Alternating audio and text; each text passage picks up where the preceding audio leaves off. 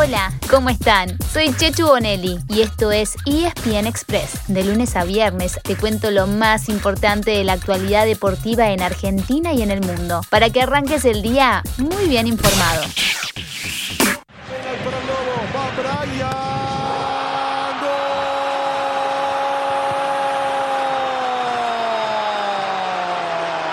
De penal, hay golazos, la clavó en el ángulo.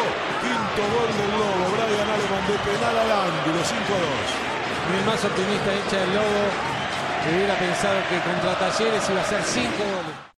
El fútbol argentino está muy cerca, a pasitos nomás, de consagrar a su nuevo campeón. Hace un tiempo ya que River Plate se consolidó en la punta del torneo de la liga profesional, pero mañana puede quedar todo definido. Eso es porque ayer arrancó la fecha 22 con derrota del escolta, Talleres de Córdoba, que cayó 5 a 2 en La Plata frente a Gimnasia. Así el millonario solamente necesita sumar un punto más en los cuatro partidos que le quedan, y mañana jueves cerrará la fecha enfrentando a Racing, sabiendo que con el empate le alcanza para que sea noche a puro festejo en el Monumental. Ayer también perdió San Lorenzo 2 a 0 en Mar del Plata con Aldo Civi y ganó Huracán 1 a 0 frente a Patronato. Hoy se juegan cuatro partidos, entre ellos el clásico entre Independiente y Boca desde las 21.30 en Avellaneda. Además a las 5 de la tarde juegan New Central Córdoba y Sarmiento Banfield y a las 7 y cuarto Atlético Tucumán y Defensa y Justicia.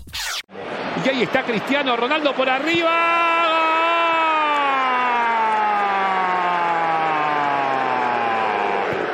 Del Manchester United siempre aparece él, siempre aparece CR7, siempre hay un cristiano para salvar al United. En Europa también es hora de definiciones, ya que se juega la quinta fecha de la fase de grupos de la UEFA Champions League. Ayer se sumaron dos nuevos clasificados a octavos de final. Por un lado avanzó el actual campeón, el Chelsea, después de golear 4 a 0 a la Juventus, que ya estaba dentro. Y por el otro, Manchester United venció 2 a 0 a Villarreal con un gol de...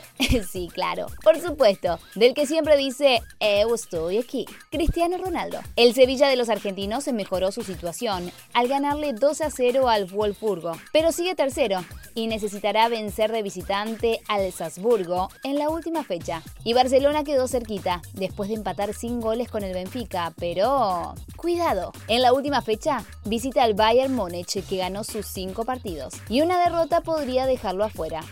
Hoy se completa la jornada con otros 8 partidos. A las 14.45, el Inter puede sellar su pasaje frente al Shakhtar, mientras que el Ajax puede asegurar el primer puesto ante el Besiktas. Y a las 5 de la tarde, hay algo en juego en cada uno de los 6 partidos. Sporting Lisboa, Borussia Dortmund, Atlético Madrid Milan, Liverpool Porto, Sheriff Real Madrid, Brujas Leipzig y el gran duelo entre el Manchester City y Paris Saint-Germain.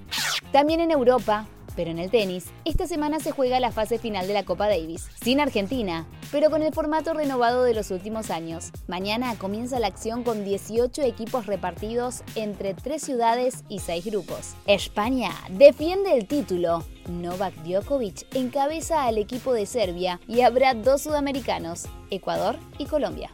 Nos despedimos dejándoles una doble recomendación para esta noche. Por Star Plus tienen dos grandes partidos de la NBA. A las 21.30 juegan los Boston Celtics con las estrellas de los Brooklyn Nets. Y a medianoche, el mejor equipo del momento, los Golden State Warriors, chocan con Philadelphia 76ers.